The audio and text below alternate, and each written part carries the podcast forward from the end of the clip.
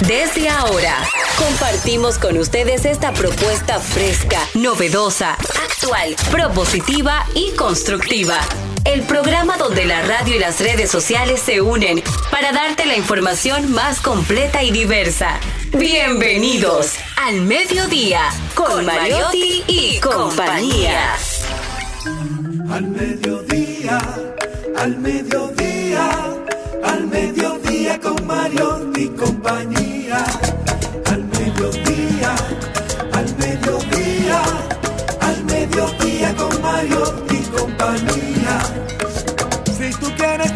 De foros alternativos y de tuiteros rankeados, este programa es tu amigo. Tu revista meridiana para el talento una vía, para radio y redes variadas y con la canción del día. Al mediodía, al mediodía, al mediodía con Mario y compañía. Al mediodía, al mediodía, mediodía con Mario y compañía.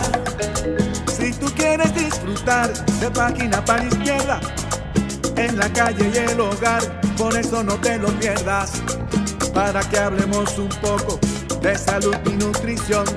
Vamos allí camino propio de moda y decoración. Al mediodía, al mediodía. Hola, mediodía. Saludos, mediodía. Ponemos alas a las palabras para llegar hasta ustedes. Información sin sufrición, diversidad divertida. Esto es al mediodía radio, al mediodía con Mariotti y compañía, un servidor quien les habla, Charlie Mariotti Paz, Charlie Mariotti Jr. Feliz y agradecido de estar con todos ustedes, de que nos acompañen en este horario de transición de la mañana hacia la tarde, que vayan con nosotros en el programa más amigable del mediodía, Radio Responsable, Redes y Radio, Radio y Redes. Información sin sufrición al mediodía radio. Con nosotros directamente desde Sosúa, Puerto Plata, Darian Vargas. Específicamente de un barrio que se llama La Piedra. Sí, sí. Qué grande me. Bonito La Piedra. Así ¿eh? mismo me da de un Ahí, hombre grande. al borde del mar. Así mismo es. Un pueblo bueno, trabajador, que han querido dañarlo diciendo que Sosúa es una ciudad de prostitución. Ah.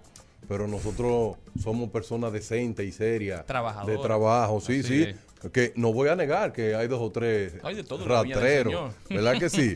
Pero yo me siento muy feliz y contento y quiero que todas las personas que escuchen este programa se sientan como yo, en un país de oportunidades, en un país donde todo está bien y eso yo lo que quiero, que todo el mundo tenga el mismo ánimo que tengo yo, aunque a veces Pero tú te lo cierto, creas. siento cier- cierto sarcasmo en su voz. Eh, bueno, si usted lo quiere tomar así, eso es así. Pero yo lo que quiero es que la sociedad dominicana entienda que el trabajo duro con honestidad es lo que hace que una nación tire para adelante. Hablar disparate y quejarse de todo, eso nunca ha funcionado. Y por eso yo animo a todas las personas que escuchan este programa para educarse, para entretenerse y sobre todo para enterarse que para poder generar empatía con la gente no tenemos que caer en la vulgaridad. Esto es un programa de alto nivel que nos representa no solamente con personas que creen en lo que hacemos, sino con un montón de personas que sintonizan para escuchar algo diferente. Así es, brillante como siempre, Darían Vargas. También con nosotros, poetisa, escritora, periodista, la primera presidenta de Acroarte. ¿eh? Para que sepa. Rompiendo barreras de Para que Monteplata se- de para el mundo. Monteplata. Maribel Contreras.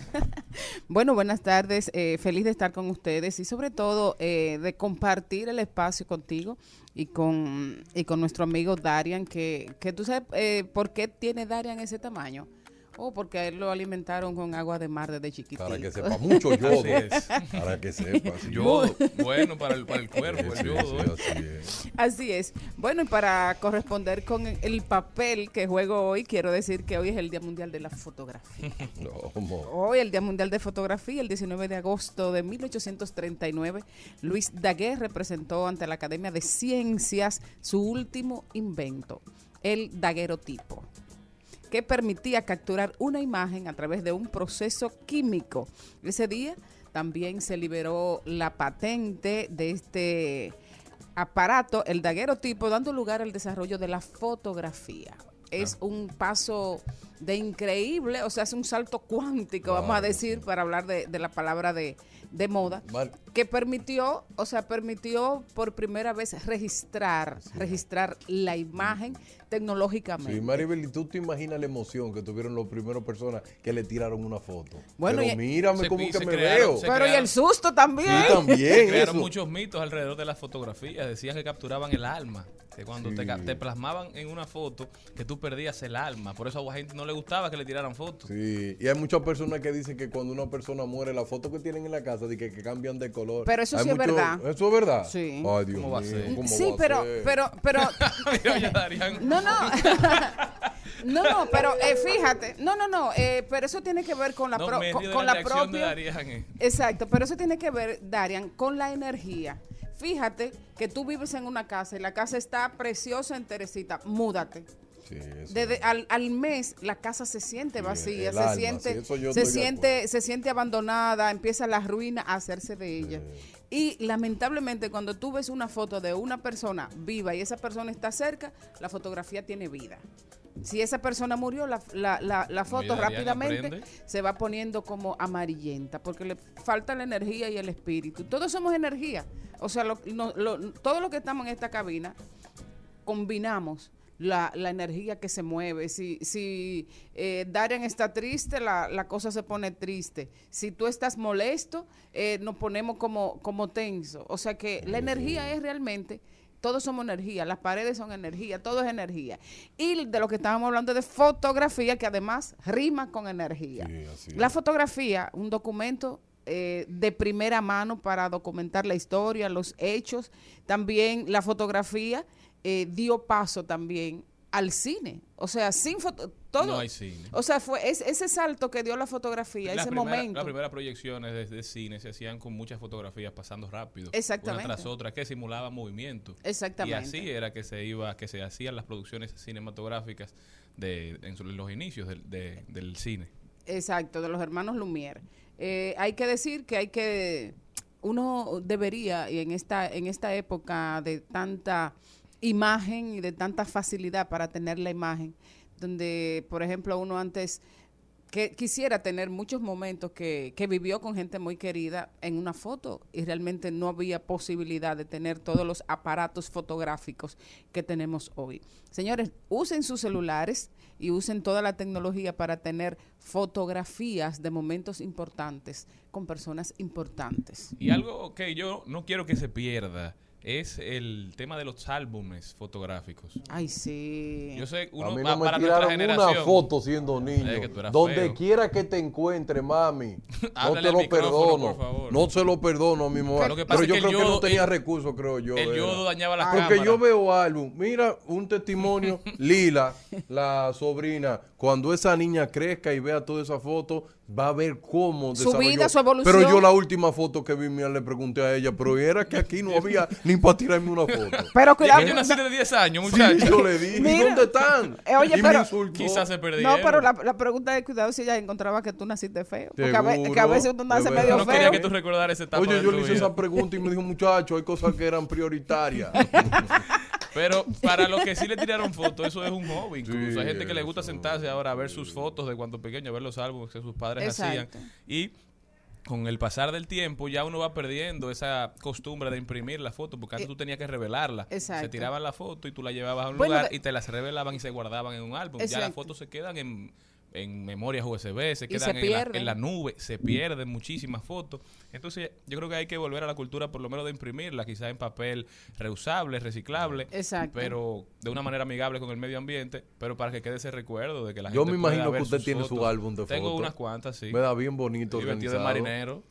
Exacto, con doña el Margarita gorrito. es una mujer espléndida. Tenía forma, sí. Sí. A veces cuando yo estoy nostálgica abro, abro, abro el álbum eh, de mi hijo. Yo solo tengo ¿Usted uno ahí. ¿ah? bien bonito. ¿Eh? Tiene mucha etapa de él en fotografía. Sí. Ah, tú ves. de cuando él estaba creciendo. Pero mira, lo que pasa es que era difícil. Por ejemplo, en Adrián. Sosúa, como en Monteplata, Sí, sí. era difícil. Eso había que ir a un estudio de fotografía, a Seguro hay hacerse una rollo, foto. seguro hay muchos rollos porque muchos rollos se perdieron, que no los llevaron a revelar nunca. Es verdad, en mi casa yo vi muchos rollos. Sí.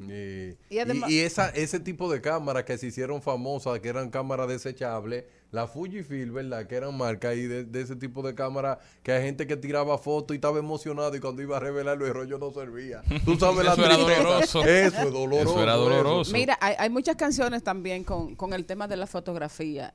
¿Cuál es tu favorita? La, esa de Benny, ¿cómo se llama? Benny Sadel. Esa no es Benicia del Boni Cepeda. Bonnie Cepeda, sí, sí. Una fotografía. Una Eso me gusta. Yo creo que esa es, la, fotografía. esa es la que él canta de una vez. Y tu fotografía Mira, de, tú de sabes Nelly que- Furtado ¿a quién también. Ah, gusta? esa me gusta. Sí, mucho. ¿Tú sabes quién le gusta esa canción? A. Maduro. Y Juanes. A Nicolás Maduro. Esa es la que le pide para que la cante 20 veces. Y sigue todavía yendo allá. So, Él- ¿cómo él que si ahí va a dejar esos cuartos? A cantar. Oh. No, él tiene que, él tiene que dejar. Pues, eso. que él va a dejar eso, que siga esa fotografía. Esa fotografía le ha gustado a él. Ponme un ching ahí.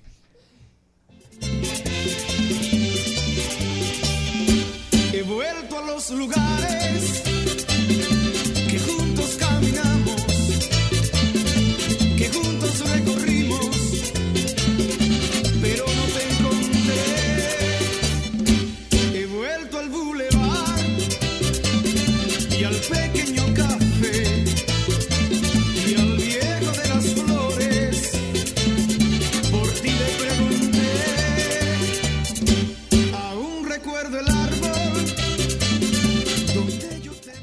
eso, eso me llevó para Monteplata, para el Tropicana Bar.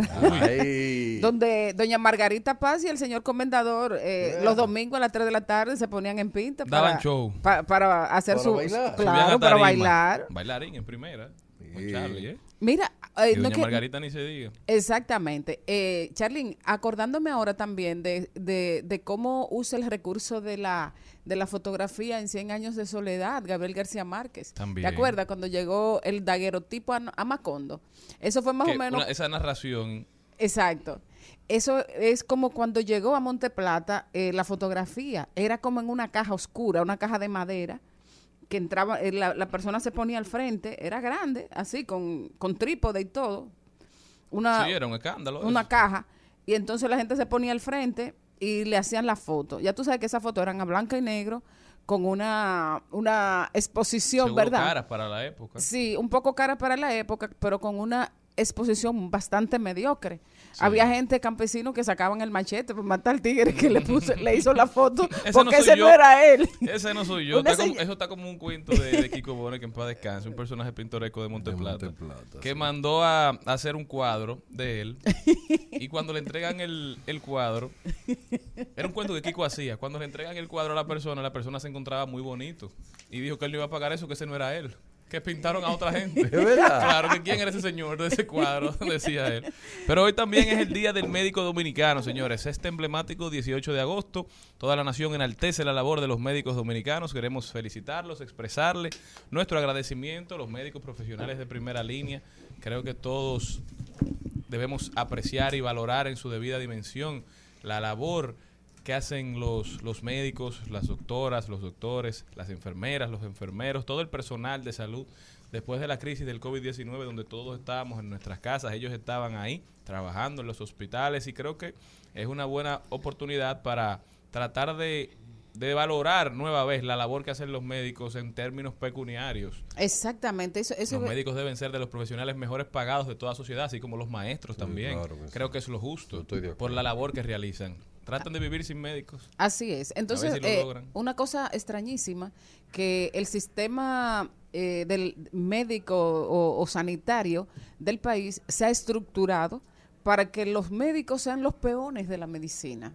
Así es. O sea, eh, eso da pena que tú te tengas que pasar. Un médico tiene que pasar, por lo menos antes de ejercer, 10 años estudiando y luego mantenerse en un proceso de actualización constante. Y lo que le quieren pagar a un médico es un- una, una barbaridad. Por ejemplo, yo voy al médico y con un supuesto seguro médico y al médico le pagan el 30% de lo que a mí me cobran para, para, esa, Por ese servicio. para ese servicio. Por eso muchos médicos no cogen seguro, porque les gusta que le paguen el dinero. También O sea- se, se manejan unos altos niveles de informalidad también. y, y los hay, médicos. y hay- y hay también eh, una, una cosa que ha bajado muchísimo, el aspiracional. O sea, a- a- el ser médico era una de las carreras que todo el mundo en una época Con quería la que se estudiar, soñaba, claro. con la que se soñaba, porque además del servicio que, que daba la persona, el profesional, también estaba que garantizaba una vida digna No, para él y su familia. Era la única carrera aterrizada que los niños soñaban. Porque los niños siempre dicen ser astronauta. Usted quiso ser astronauta. No, pero nunca, Está con nosotros don Cristian Morel. Saluda a su gente. Muy buenas tardes a todos los que nos acompañan ya en una transición un poquito avanzada, 15 minutos de programa.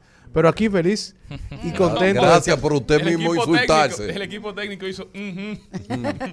Eh, pero feliz, a pesar de las interrupciones de los irreverentes que forman parte de esta cabina, feliz de estar con ustedes y seguir comentando sobre los médicos. Y yo pensando en eso que tú dijiste, que en los niños, o sea, los niños querían ser médicos para desquitarse, porque a los niños nunca les han gustado que los puyen. No, pero Soñaba, le- le sorprendentemente, que le regalaran bueno, bombero era otra Y- carrera. Y, Cristian siempre le dijo a su padre que quería ser alcalde pedáneo. Sí, ese era su, su aspiración. siempre y no lo ha logrado. pero lo ha intentado. Lo ha intentado. Óyeme, pero ser Pero médico con caballo y era una todo. profesión, Bueno. o es una profesión de mucho prestigio, pero antes el médico era uno de los líderes de Y la el comunidad. profesor, y el Por lo general, en, demarcaciones pequeñas habían dos o tres médicos y eran personas de, de Y de relevancia, respeto, y la gente de mucho Bueno, mira. Terminaban los médicos casi siempre ostentando posiciones electivas, cargos electivos. Precisamente esta mañana estaba leyendo yo la historia de un médico que murió de unos 80 años, que estudió medicina y cuando él se dio cuenta que su papá, el sacrificio que había hecho su papá para que él estudiara medicina, él decidió no cobrar nunca por el servicio. Wow. Y se dedicó durante 80 años a dar eh, visitas gratis, casa por casa. Y lo mantenía el pueblo. Y mm, bueno, no lo mantenía el pueblo. Los que podían, porque Le pagaban. y- le- él solo le cobraba. Solo un- médico hace eso. solo, Solo, un médico se le cobraba hacer solo eso, ¿eh? un dólar. Señores, tenemos que reevaluar el valor que le damos a Sí, las sí, profesiones. hay profesiones mismo que son necesarias para la vida en Todas sociedad tal y como la conocemos, ¿no? pero hay unas más que otras. Cada sociedad demanda en su momento cuáles son las profesiones Lo que pasa es que con el, el- con el capitalismo fueron hubo una transición de cuáles eran las posiciones más importantes. Por eso un CEO gana 15, 20, 100 veces más que un empleado de base, cuando al final las dos funciones, como usted dice, son importantes para el funcionamiento de la Porque imagínate tú, la función de un abogado en una sociedad juega con la libertad de la gente, con la Así es, verdad. así es, defiende. Es quien defiende la verdad. Pero lo vimos con las crisis. Con las crisis no tenemos que dar cuenta. Por ejemplo, un empacador de un supermercado era parte esencial del Claro. sistema de alimentación. y te digo, un profesor pudo ser pandemia. sustituido ante una pandemia, pero un Por- médico por la no. virtualidad. Claro, pero un médico No, pero el profesor no fue sustituido, irrespetuoso. Bueno, en un No, momento sí, claro que sí. no, ¿Y la no fue inteligencia artificial? ¿Y sustituido. cómo tú te estás no fue educando por edX? sustituido. ¿Cómo tú te no educas fue por edX? Son profesores reales. Que arman las aplicaciones. Pero Sí, un pero solo profesor profesor. ya tiene la capacidad de educar millones de jóvenes. Claro que sí, Entonces, pero no eso tampoco sido- diga que la pandemia pero ha sido sustituyó el sustituido. maestro, sustituyó el método de la presencialidad. No, sustituyó al no maestro, porque ya hay plataformas que pueden perfectamente dar la misma docencia que de un maestro. Miren, yo quiero terminar la, la historia del, del médico, doctor. del doctor Mohamed Masali, ah, el cual fue apodado como el médico de los pobres. Se graduó en el 1967 y estuvo visitando a los pobres en su ciudad en Egipto durante más de 50 años. Lo hacía gratis en su modesta clínica. También daba dinero a los pacientes pobres para comprar Eh, medicamentos y cobraba menos de un dólar a los pacientes que estaban bien económicamente. Nunca tuvo un automóvil, ni siquiera un teléfono celular. Caminaba desde su casa a la clínica a pie a pesar de que tenía 90 años. Cuando un magnate del Golfo se enteró de su historia, le dio 20 mil dólares y le dio un automóvil para moverse. Pero después de un año, a su regreso a Egipto, el magnate descubrió que Mohamed había vendido el automóvil para ayudar a sus pacientes pobres. Mohamed Mashali dijo, después de graduarme descubrí que mi padre sacrificó toda su vida para hacerme médico. Entonces le prometí a Dios que no tomaría un centavo de los pobres y viviría una vida al servicio de mi vecino de cualquier cultura o religión Dirá el que papá, y para fuese". eso fue que yo me esforcé tanto.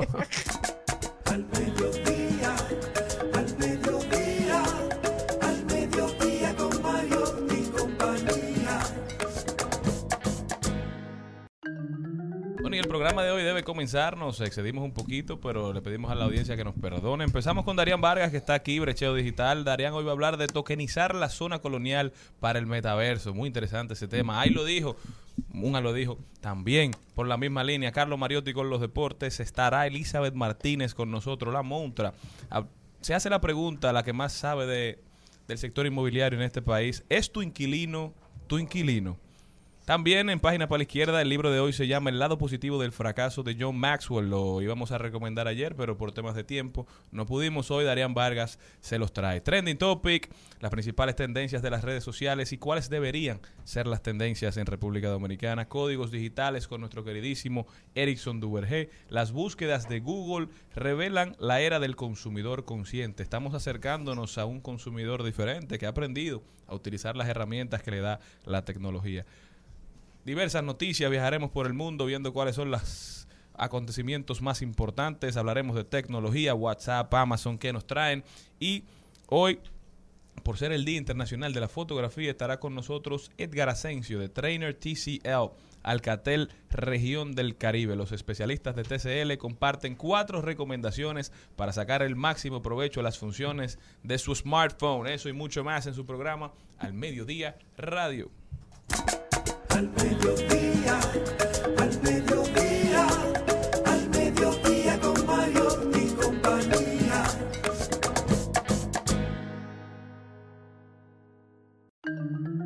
Bueno, y le estamos dando seguimiento desde cabina a un incendio que se ha registrado en el hospital docente doctor Darío Contreras. En estos momentos, eh, bomberos evacúan a los pacientes y a todo el personal en el lugar. Esperamos que no hayan víctimas graves de este incendio. Vemos en fílmica cómo los bomberos están haciendo la labor de rescate y de sustracción de la huma- humareda para que no afecte a los pacientes, imagino.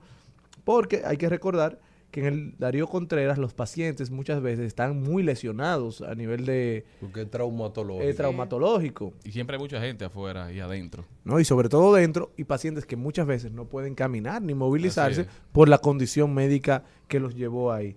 Entonces, solicitamos a las autoridades que nos escuchan, que quizás no se han enterado, que pongan cartas en el asunto Y a las para... personas que van en esa ruta que la eviten, que busquen una ruta alternativa. Y, a- y ahora yo que iba a felicitar a mi hermano, el doctor Oso, que trabaja en el Darío, Que precisamente. salga corriendo. Y específicamente el, la área de yeso que está incendiada. Anda, En Al Mediodía, con Tu propio Al mediodía,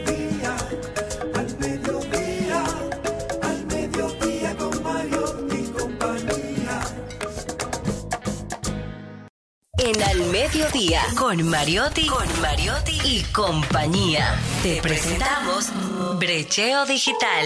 Brecheo Digital. Darían Vargas está con nosotros con un tema muy, muy, muy interesante. Darían, ¿qué es esto de tokenizar la zona colonial para, para el metaverso? ¿Qué? Sí, miren. ¿Qué es lo que quieren? Tokenizar. Tokenizarla. Y Hacerla un y- token. Y, así usted ha dicho que no están sustituyendo Digital. a los maestros. No. Miren. Un charlatán. Los gobiernos deben de tener siempre una oficina, o yo no sé cómo llamarle, para que puedan ir prediciendo el futuro, de hacia dónde va el mundo. La ciudad de Medellín comenzó, ya la tiene tokenizada, ya lo tiene mapeado con eh, 3D. Y ¿Pero qué, a qué usted se refiere cuando usted habla de tokenizar? Sí, Para eso es lo que voy a explicar primero la parte de que ya la ciudad de Medellín está en 3D, o sea, con los lentes de realidad virtual aumentada, ya está escaneada, completa. ¿Qué comenzaron ellos? Ellos se dieron cuenta que los lugares que más, se vis- que más visitan los turistas en la ciudad de Medellín, ellos quieren tokenizarla, hacerla única para subirla a internet. Tú no puedes ir a Medellín. No puede ir al Parque Lleras. Sí, allá. pero tiene unos lentes. Yo Te pones tu lente, te transforma allá y te la tira desde tu Pero casa. en un cosa. país, Darían, donde los documentos de la Junta Central Electoral aún no están escaneados a su totalidad, estamos pensando en escanear la zona colonial. Es que República Dominicana va dando sus pasos. Antes tú no podías sacar una carta de buena conducta por internet, Así ya la saca. Ah, poco a poco vamos avanzando. Ya tú podías postillar documentos por internet, ya no hay que ir ahí para postillar documentos. Entonces, poco a poco, ¿qué es lo que yo digo? La zona colonial tiene mucha riqueza histórica. La primera ciudad de América, Claro, tú, tienes, tú tienes que tokenizar, por ejemplo, el Parque Colón. Claro. Tú sabes la cantidad de personas que La van ahí? catedral. Ahora, ¿qué significa tokenizar? Hacerla una obra única en el Internet. ¿Verdad La que sí? Podría ser Claro. Sí. Registrarla con el blockchain. Con el blockchain. Cuando tú la registres con el blockchain y esto se, eso se convierte en una ciudad del metaverso, cuando tú pongas el Parque Colón ahí, pan, nadie es dueño de ese parque más que el Estado Dominicano. Pero muchas personas lo están viendo esto como algo de que, pero el Estado Dominicano tiene que preocuparse por esto. No es ingreso que necesita el Estado Dominicano, eso es turismo. El turismo digital es muchas personas que van a entrar al metaverso para ir, por ejemplo, a Punta Cana y antes de venir en, vivo quieren sentirlo como digital y decir Y que si le gustó la experiencia digital, dice, hey, pero me va a gustar la experiencia real. Entonces, ¿qué están haciendo los colombianos que se dieron cuenta? Buscando los lugares históricos de más visitas de Medellín, tokenizarlo para subirlo y no quedarse ahí. Quiere vender al lado de esos iconos, vender lotes para que tú construyas cualquier cosa que tú quieras. Van a construir una discoteca, un bar que se llama 1060, 10-60, que es de cuatro plantas, donde van a, a donde tú vas a poder comprar eh, bebida tokenizada. O sea, una botella de agua tú la compras tokenizada. No es que te la vas a beber, pero es tuya. Pero no me la voy a beber. chiste, no te la vas a beber, pero es tuya. Y tú la puedes vender como un criptoactivo más adelante. ¿Y por qué yo digo que la zona colonial debe de ser tokenizada, los lugares más emblemáticos?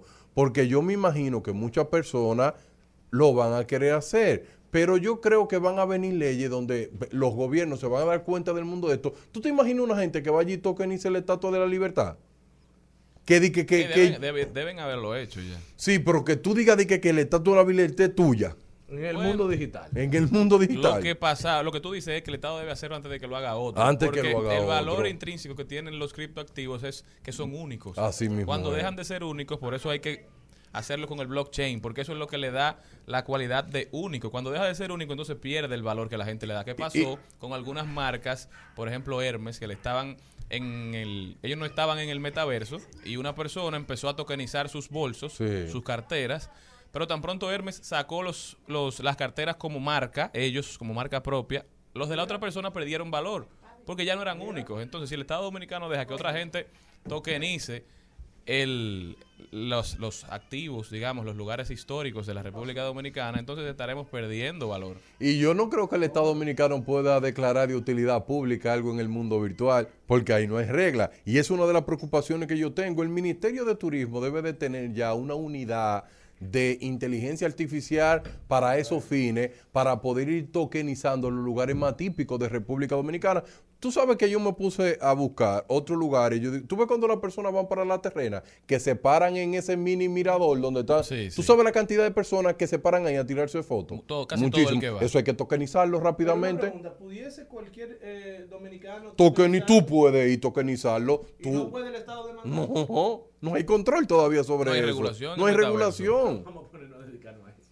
No hay, ejemplo, ¿no las es? iglesias, la primera, ejemplo, la primera ciudad del Nuevo Mundo en, Isa- en Isabela, Puerto Plata, no está, pero si tú comienzas a tokenizar la tumba que están ahí, a tokenizar la primera casa de Colón, hay, va a haber un problema en el Internet, porque esas son cosas públicas y tú te estás haciendo dueño de algo público en el Internet. Quizás en, en, en, en una década tendrá el Estado que remunerarte por, para, Por- para, adquirir para esa- comprar, adquirir ¿verdad? esa obra criptoactivo. que ahora Igual- no tiene interés. Eh, tú te imaginas, nosotros ¿Qué tenemos... pasaba con algunas Bueno, marcas que se les registraban? Habían personas que se dedicaban a registrar el nombre de algunas que- marcas. Lo que tira, eh, me voy a dedicar a eso. Es bueno, es bueno. Oye, una cosa, Pero habían algunas marcas que se de algunas personas que se dedicaban a registrar el nombre de una marca en la página como la página web.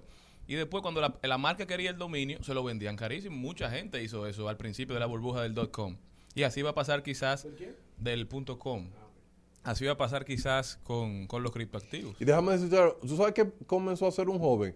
A visitar obras de arte en los grandes museos y comenzó a tokenizarla toda. Y ahí hay un libro ahora grave que él es el dueño de, la, Mona Lisa. Él es el dueño de la Mona En Lisa dentro del internet.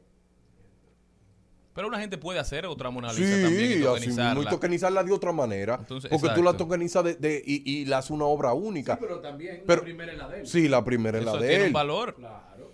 El- Jordan tokenizó muchísimas cosas ya de la que él tiene. La Pero marca. el Air, el, do- el famoso El donqueo está tokenizado. El Ya, logo. alguien más lo había Alguien más. tokenizado. Entonces, ¿qué es lo que yo quiero llamar de la atención a la autoridad dominicana? Señores, yo sé que, que la, mucha gente, no, pero que esos no son los problemas principales. Cada nación debe tener un presupuesto para ir un poco más adelante. Pero más, más Para que un innovación. presupuesto, Sí. un- aquí hay un recién nombrado director de innovación, que es un gran amigo. Claro. ¿Quién? Eh, Ah, Bartolomé. Bartolomé Bartolomé. Pujols. Está trabajando Bartolomé, según me dicen. Bueno, pero que se ponga en lo que tiene que estar, porque es. el mundo no se detiene. en planes y en reuniones extensas. Y fue un gran apoyador de cuando fue eh, designado. Marchó, ¿Eh? marchó. Sí, sí, hizo lo que tenía que hacer, pero ahora le toca Así resolver. Y po- por ejemplo, Ahí tú sabes que estaba el cuadro, que trajeron el cuadro de la Virgen de la Altagracia hasta acá. ¿Tú te imaginas una foto? Yo no sé si todavía está tokenizado ese cuadro. Y yo lo que lo quiero llamar la atención, así como Medellín está dando sus pasos, así el Estado Dominicano debe dar los pasos más emblemáticos. Y más un país como el nuestro que depende tanto del, Del turismo. Debe explotar todas estas nuevas Claro facilidades. sí. Porque como dice Darían, si le gusta la virtualidad, imagínese en la presencialidad y la gente va conociendo hasta el mismo dominicano, uno mismo, a lugares a los que no ha tenido la oportunidad de ir, quizás lo conoce a través del metaverso y después va físicamente, dinamiza las economías locales y sobre todo conoce su país porque tú no amas lo que no conoces. Por eso es que uno tiene que hacer mucho turismo interno. Es. Y a medida la tecnología avance, las gafas de realidad virtual aumentada te van a vender una realidad tan potente que eso va a ser uno de los mayores eh, manipuladores para que tú te muevas a un lugar. ¿Tú te imaginas la cantidad de personas que no pueden ir a Dubái? Pero que lo pueden vivir a través de una lente de realidad virtual aumentada. Eso, eh, pero ¿qué ellos van a hacer? Le van a sacar dinero. Eh, pero está bien, tú no puedes llegar hasta acá. Un viaje te cuesta dos mil, tres mil dólares, pero tú con cinco dólares puedes vivir la experiencia de un museo de Egipto. De ¿Tú te imaginas de Khalifa. tú- sí, de- oh, oh, y subir toda la planta y tirarte de allá y no morirte? Sí, sí. Tú sabes toda la experiencia que tú vivir, sentir la adrenalina de esos lentes y todas esas cosas. Por eso yo invito al Estado Dominicano que invierta en innovación y desarrollo. Las cosas que hoy parecen estúpidas o que son muy de fantasía, mm, en, en el mañana van a ser muy costosas. Y yo lo que creo que debemos de comenzar por los lugares más emblemáticos. Y la, y la zona colonial tiene que tener un valor histórico que tal vez mucha gente lo subestima. ¿Por qué? Porque viven aquí. Pero Claro. una gente que no vive aquí le da otro Líder, matiz. Escuche, la primera ciudad de América. Así mismo. Entonces No hay, hay que otra primera ciudad de La América. UAS tiene 500 y pico de años hace rato que hay que tokenizarla. El Así que tokeniza la UAS, yo espero que no tokenicen la huelga. ¿Tú me entiendes? Ah, no, tiene que hacerlo completo. Completo. Es la experiencia completa que vamos a llevar al Y eso es lo que yo le invito a todos, a que nosotros tenemos que vivir en el presente el futuro. Al mediodía, con Mariotti, con Mariotti y compañía. Rumba 98.5. Una emisora. RCC Media. Seguimos, seguimos, seguimos con Al Mediodía, con Mariotti y compañía. El Al Mediodía dice presente. Dice presente el músculo y la mente. El músculo y la mente. Estamos en deportes. Buenas tardes, buenas tardes a toda la audiencia del mediodía. Iniciamos con este recuento deportivo hablando del baloncesto 3x3, pero hoy del baloncesto femenino, ya que en el día de ayer hicieron su debut de la Liga de Naciones, debutando con una victoria frente al equipo de Argentina 15 por 13, mientras que a nivel de clavado, Frandiel Gómez obtuvo la medalla de bronce en la modalidad de trampolín de un metro en el Campeonato Interligas de Clavado celebrado en Medellín. Mientras que en tenis tenemos que Venus Williams, la leyenda hermana de Serena Williams, se une a su hermana en el abierto de Estados Unidos, ya que fue, se le otorgó el wild card para entrar así a su US Open número 23 de carrera.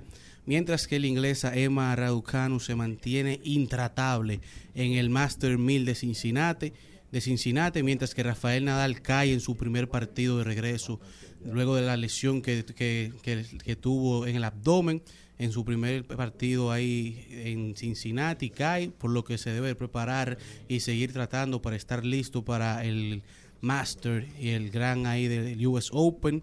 Mientras que en las grandes ligas tenemos un futuro brillante para todos los latinos en las mayores, ya que dentro del top 100 de los prospectos latinos de las grandes ligas tenemos 23 latinos y de estos 23, 11 son dominicanos. Eury Pérez, Eli de la Cruz, Marco Luciano, Noelvi Marte, Brian Bello, Jason Domínguez de los New York Yankees, Adael Amador, eh, Lilover Peguero, Aurelvis Martes, Alex Ramírez, Kelvin Alcántara, Emanuel Rodríguez son estos 11 dominicanos que están dentro del top 100 de los prospectos de las mayores favoritos para llegar y romper en las grandes ligas, mientras que Franber Bardel, el pitcher dominicano, acumula 19 aperturas de calidad consecutivas en las grandes ligas, convirtiéndose en el tercer latino con la mayor calidad de juegos en las mayores, mientras que el lanzador derecho del Invetanza anunció su retiro, le dice adiós al béisbol profesional, eh, luego de 10 años de carrera en las grandes ligas, con 34 años, 36 juegos salvados, cuatro veces eh, electo al Juego de Estrellas, 21 victorias y mejor conocido por la frase de que el dominicano nace donde le da la gana, se va con una efectividad de 2.53 mientras pasamos al mejor baloncesto del mundo que cada día se acerca más a su opening day, a su temporada 22-23 y mientras se mantiene buscando la NBA con su comisionado Adam Silver, eh, se mantiene buscando cómo mejorar la experiencia. Este, esta temporada anunció que estará implementando la semana de rivales, una semana donde esta temporada del 24 al 28 de enero contará con 11 juegos de rivalidades históricas en donde podremos contar con juegos entre Los Ángeles Lakers contra los Celtics de Boston, los New York Yankees contra los Brooklyn Nets, Golden State contra Memphis, Dallas contra Phoenix, los Miami Heat contra Celtics, Bulls contra Charlotte, Minnesota contra Grizzlies, LA Clippers contra Los Ángeles Lakers, Philadelphia contra Brooklyn, Toronto contra Golden State, Denver contra Philly, mientras que la NBA contará con NBA TV, que contará con 107 juegos, en donde los Celtics, los Nuggets, Golden State, los Clippers, Los Ángeles Lakers y Phoenix son los equipos que podremos ver más en esta cadena de la NBA, con 12 juegos cada uno. Mientras que el día de Opening Day de la NBA será el 18 de octubre, el Juego de, de- México se estará celebrando el 17 de diciembre, luego el Juego de Navidad el 25, el All-Star Weekend será a partir del 17 de febrero, los playoffs iniciarán el 15 de abril y las finales de la NBA arrancarán el 1 de junio, mientras que Los Ángeles Lakers estuvieron anunciando que estarán inmortalizando el número 16 de la leyenda catalana, el de Barcelona, Pau Gasol, a partir el día 7 de marzo, a partir del 7 de marzo, el número 16 no se volverá a utilizar en Los Ángeles, en Los Ángeles Lakers, y este número se estará utilizando a la leyenda Kobe Bryant, a su mejor amigo Pau Gasol, el número 16 se une al número 8 y al número 24. Mientras que en el día de ayer, un dato que le gustó mucho al señor Darían Vargas, LeBron James firmó y pactó una extensión de contrato por dos años con Los Ángeles Lakers. Se queda un contrato de una extensión de 97.1 millones. ¿Cuánto? Dos años, 97.1 millones, incluye un 15% de compensación comercial y este dato convierte a LeBron James, algo que fue lo que le gustó al señor Darian Vargas, el jugador mejor pagado y con más eh, con la mayor ganancia en la historia de la NBA, con 532 millones de dinero garantizado en la historia de la NBA para cualquier Pero jugador eso es en su carrera. en su carrera. Ha ganado 590. 532 millones garantizados, sin contar Con los- bonos, con los cien de nada. ahora. 532 millones garantizados en su carrera. Carlos, una pregunta. ¿Esos dos años garantiza que él pueda jugar? Háblele su micrófono, hijo? por favor. No, puede ser que sí, depende de las decisiones de Bronny ya cuando él llegue a hacer eh, con la edad, pero depende ya si Bronny dice si va al college o no. Es difícil esa decisión, ¿tú crees? Que ellos puedan jugar juntos. No, los dos? porque todo depende de la salud de LeBron. LeBron hasta ahora, su temporada, vamos a decir, menos saludable fue la que pasó ahora, pero no fueron lesiones que, que terminan carrera. Hay que ver lo que pasa con Además, su cuerpo en algo- estos dos años. Algo interesante es que estos dos años él lo pactó con los Lakers, pero cuando ya Bronny esté habilitado para entrar, El aún que no decida ir a, a college y decida ir a, a la Liga D, a la Liga de Formación de la NBA, ya LeBron será agente libre. Y lo que dice la gente es que LeBron ha aumentado los bonos de Bronny, es decir, el el interés de los equipos por draftearlo, porque él ha dicho que el equipo que draftee, que va a equipo. él va a jugar con ese equipo. Exacto, es lo que te iba a decir. Él- Con estos años le asegura que ya cuando Bronny esté disponible, él va para ese equipo porque ya él no va a estar dentro del contrato. Exacto. Carlos, en, ot- en otra área, eh, he visto en los últimos días que se ha, eh, se ha expresado Alex Rodríguez, Pedro Martínez sobre el tema de Tatis David Ortiz. David Ortiz, pero han sido feroces y frontales con Tatis Jr. Eh, Alex Rodríguez no y David Ortiz no, pero Martínez sí fue más dijo, feroz. "Estoy decepcionado". A- a- Alex dijo que él simplemente, él, él lo que entiende que a Fernando ahora le va a pasar como le pasó a él. y 60 que a- años, Y que es algo lamentable, que él simplemente como, él dice que como posiblemente él no va pasando la fama, Fernando Tati también le va a pasar lo mismo. David dijo que es un mal manejo de las grandes ligas y que lo que están haciendo es matando su producto y que él lo ve muy mal y que deben de hacerlo mejor para el futuro. Pedro sí ya lo dijo de una forma más feroz. Pero yo Pero estoy y ni tanto. Yo vi la entrevista o vi la parte en la que él se refirió, porque ayer yo también pensé que había sido muy duro.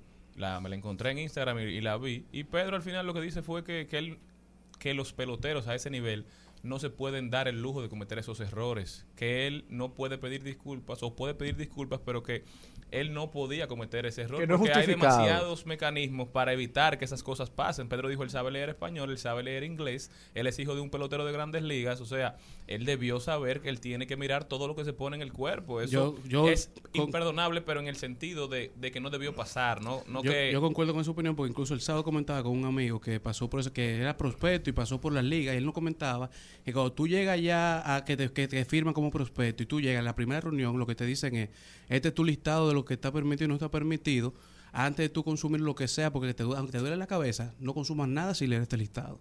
O sea, incluso ya tú todavía no has llegado, pero te firman para entrenarte y eso es lo primero que te entrega. Entonces, ya él lo sabía desde un inicio.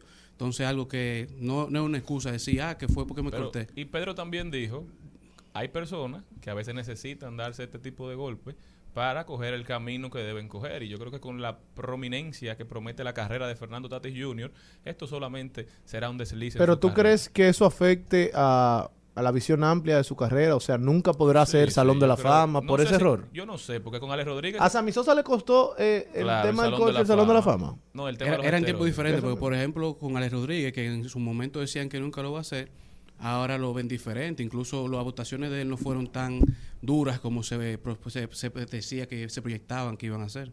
Bueno, y yo creo que lo que salva a Tatis Jr. es su juventud, que quizás ya en Exacto. 20 años, 25 años, nadie ni siquiera recuerde que en algún... Bueno, siempre hay unos haters que No, te lo sacan, lo, pero... que, lo que votan, la votación es tan dura, quizás en ese tiempo no va a estar ni vivo. Bueno, es verdad. Al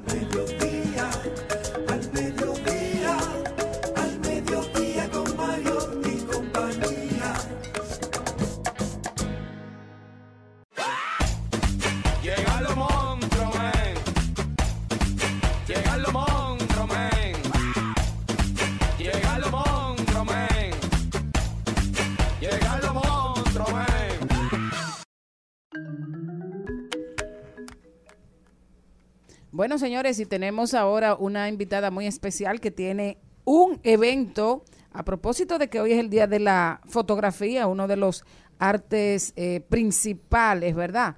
Dentro de, las artes visuales, eh, hoy se inaugura una exposición y tenemos a Katy Guzmán, quien es gerente de la llave del arte, que nos va a invitar a ese evento. Katy, bienvenida. Eh, sí, hola Maribel, buenos buenas tardes. Gracias por invitarme a tan prestigioso programa y con tanta audiencia. Gracias, gracias. Eh, les invito formalmente a la exposición que tendremos esta noche en la calle Luperón 204, esquina 19 de marzo, lo que le llamamos la Mercedes, como, como todo el mundo lo conoce en la zona colonial. Eh, tendremos un evento espectacular, un montaje que estoy enamorada. Felicito a los muchachos que han trabajado con nosotros porque se han esmerado. La verdad que sí. Bueno, eh, excelente. La exposición se llama Maestros Consagrados y, Y Artistas. Artistas emergentes, sí, sí. Es da para darle un toque muy especial, Maribel, porque tú sabes que por lo general cuando hay exposiciones se van a lo seguro y ponen solo maestros consagrados, pero nosotros también queremos darle la oportunidad a esos eh, jóvenes talentos que tiene la República Dominicana para que vea que, que, que aquí... eh, el, el arte es tan tan bueno y no queremos que se pierda que se pierda eso que la gente sepa que, que no solo tenemos maestros que hay jóvenes que están creciendo y que quizás no han tenido la oportunidad de, de tener un buen gestor comercial pero que tienen un talento muy muy bueno Perfecto. Me gustaría que la gente supiera a partir de cuándo y en qué horario puede visitar esa muestra. Eh, sí, mira, eh, hoy hacemos lo que es la inauguración a partir de las 7 de la noche. Ya a partir de mañana estaremos todos los días, de lunes a viernes, de 10 de la mañana a 7 de la noche en horario co- continuo. Y los sábados estaremos de 10 a 2.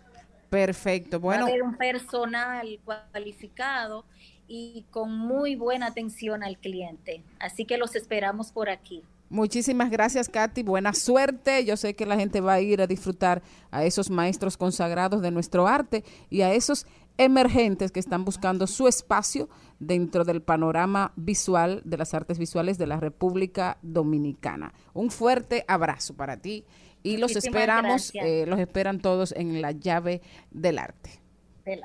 Gracias. Men. Llegan los monstruos, men. Llegan los monstruos,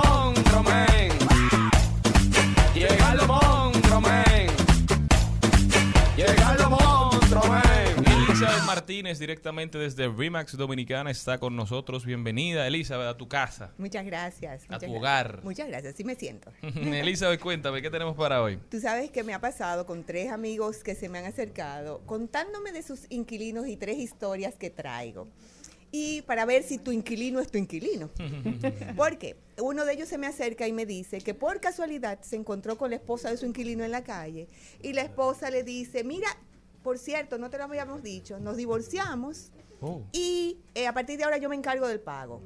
Ella no es inquilina. lo echó al otro. No, porque sí, bueno, pero ella no es inquilina. El inquilino es, es el, El, ex firmante esposo. en el contrato de alquiler Y era el esposo. no es de que, que puedo seguir porque puedo seguir. Hay un proceso que tiene que venir ahora de cancelación de contrato anterior. Claro. Para salvaguardar las garantías del propietario. Precisamente. Entonces, a veces los propietarios no se dan cuenta de esas situaciones que se presentan internamente en una familia, que es la que ocupa el hogar. Bueno, porque yo creo también, Elizabeth, que cuando un propietario le siguen pagando, se olvida de lo que, lo que está pasando ahí atrás. voy. Nos el concentramos en el ojalá la coma. Mira qué es lo que pasa, nos concentramos en el cuánto, pero no en el cómo. Y ahí hay un grave problema y te lo voy a demostrar ahora con un segundo caso. Una amiga mía, se, un amigo mío se me acercó recientemente y me dice, mi mamá falleció y estoy revisando los contratos que yo no sabía que mi mamá tenía tantos apartamenticos. Oye, Ay, qué bueno. buen Y dato. ese- ay, qué mami, cosita más buena. asústame, mami. Pero ¿qué pasa? Se está acercando a esos, a esos apartamentos, a los propietarios para decirle, mira, estamos en esta etapa, yo estoy en este proceso y se ha encontrado que le subalquilaron los apartamentos. A Su mamá, mamá. recibía 20 mil pesos mensuales, pero el que estaba ahí, el nuevo dueño, entre comillas, estaba recibiendo 60. ¿Qué? O sea, tenía mil años ahí y se adueñó de Y la se propiedad. Seguro hizo algunas eh, adaptaciones, le hizo algunas mejoras Claro. y lo alquilaba a 60 mil pesos. y La se doña ni por ahí 40. pasaba. Ahí está la figura. Entonces, Negociazo. ¿ese es tu inquilino? No, ese tampoco es inquilino. Ahí está la mirada de qué es la, desde dónde tú estás viendo eso que tú quieres hacer como inversionista inmobiliario. Si tú no sabes ser inversionista de verdad para recibir ingresos y lo estás entregando por un cuánto me está entrando y no cómo esto está sucediendo, lo estás haciendo muy mal. Está Esto es un perdiendo negocio. dinero. Estás perdiendo dinero. Esto es un negocio que tiene que funcionar para todo. Esto es ganar, ganar. En ese caso era un perder, ganar, porque el inquilino era el que estaba ganando. Claro. Para sacar a esa persona, él tuvo la dicha de que la gente que estaba ahí adentro entendió la situación, porque el inquilino que estaba ahí adentro se dio cuenta que perdía más mudándose porque no lo iba a encontrar que Sí, quedándose y llegando a acuerdos. El, el sacar un inquilino Sí. da más brega que cualquier Sí. cosa en esta vida. Porque cuando, los- oye, cuando un juez establece que esa casa es un bien de familia, usted va a pasar más lucha. Mejor entrégueselo al apartamento a la persona. Por eso que sí, Elizabeth siempre dice la importancia de hacer el background check de los inquilinos, de a quién le vas a alquilar. A, a mí me pasó una cosa rarísima, Elizabeth. Yo tenía una casa que después de esa experiencia la vendí. Y entró una... per- Oye, cogió un inquilino, eh, el abogado no pudo ir con él a enseñarle la llave, a, a enseñarle la casa, le prestó la llave y el tipo se quedó en la casa Claro. dos años, nunca Déjala. pagó Claro. Y yo tuve que Se gastar... la mu- adjudicó. Sí, Se la adjudicó. yo- y, y- y cuando el abogado iba le sacaba un bate. Sí. Eh, bueno, el tercer caso que traigo, una propietaria, me la encuentro una amiga arquitecto y me dice, tengo cinco años con este inquilino. Él me paga cada tres meses, Ah, dos meses. Cada tres meses, dos meses. Siempre tiene uno arriba. Así yo conozco uno. y entonces le pasa, Son datos. pero le pasa con este. Pero que- lo bueno es que cuando tú debes tres y paga uno, el, el- el propietario le baja un poco. Mira, eh, eso, eso no es autobiográfico, ¿verdad? Cualquier parecido a la realidad es pura coincidencia. ¿eh? No, pero oye, ¿qué ha pasado con ella? Cada vez que ella quiere entrar a su propiedad, no la dejan entrar. ¿Y a buscar qué? Ella es dueña del todo. No, Mira, pero ella es usted no puede dueña estar del todo. Mírame, ella es dueña del todo. Marlena, por favor. Claro que sí. Ella es dueña del todo. Ella tiene que verificar cómo funciona. Porque ella no está viendo tu mueble. Ella no está viendo tu estilo de vida. Ella está cuidando su Sí, pero eso, eso hay que ponerlo en el contrato. Tiene que estar y está en contrato. Pero ¿qué es lo que pasa? Por el, in- por el temor a perder el cuánto, ahí comienza el verdadero problema de la realidad del inmueble. Entonces esa amiga me dice, me enteré que él tiene, yo le alquilé a él y él subalquiló las habitaciones. Que se da cada vez más Uf, aquí. muchísimo. Pero se, se puede la dar, pero escucha, se puede dar siempre y cuando las partes lo hablen. Hay jóvenes que yo le he alquilado Claro. y entre todos pagan, pero todos tienen que aparecer en el contrato. Ok. Comparten Una un pregunta. Elizabeth. Porque Ahora, es, un to, perdona, son todos que están diciendo, porque es la tendencia de los jóvenes que se quieren mudar Claro. juntos y eso. Entonces, si todos están ahí, todos tienen que demostrar, porque si, si uno de ellos se va, se puede caer el alquiler. Porque es un pago en un convenio. O Claro. quién se va a hacer responsable económicamente. Entonces, el que más poder económico tenga es el que va a aparecer. Pero si entre todos son los que van a juntar los chelitos para pagar ese dinero, pues todos tienen que aparecer en el contrato. Los propietarios a veces se pierden de lo fácil por que la es inmediatez. por la, óyeme, por el miedo de perder esa, ese dinerito mensual. Y nos estamos encontrando cosas que yo a veces digo, pero el que no cumple eres tú. Y entonces me dicen que yo peleo mucho con ellos. Y yo les digo, no. Ahora, me voy a otro lado también. El inquilino también tiene que saber quién le alquila. Porque también es una responsabilidad que vienen y embargan a ese propietario y a ti te van a sacar de esa parte. Claro. Y en grandes negocios, o sea, a nivel de embajadas y a nivel de instituciones, te piden el estado jurídico, te piden y en una cláusula te solicitan que ahí tú coloques que ese inmueble no va a ser utilizado para, eh, para préstamos ni para nada, garantizándole al inquilino que ahí no va a venir una sorpresa No, o una primera que nadie. Exactamente. Entonces, también el inquilino debe tener la certeza de que le está alquilando al propietario, que tiene el derecho de alquilar. Que a veces sale más cara la sal que el chivo Para por uno quererse ahorrar par de pesos de ambas Ay, ay, partes. ay, son Sí, cheles sí. al final, porque Sí. si al final tú te pones a mirar, estás recibiendo 25 mil pesos y el inmueble vale 8, tú estás entregándole 8 millones a una gente. Exacto. Bueno, y, y tuvimos un caso en el país hace menos de un mes, eh, el de que se estaba usando para un tema de prostitución y eso.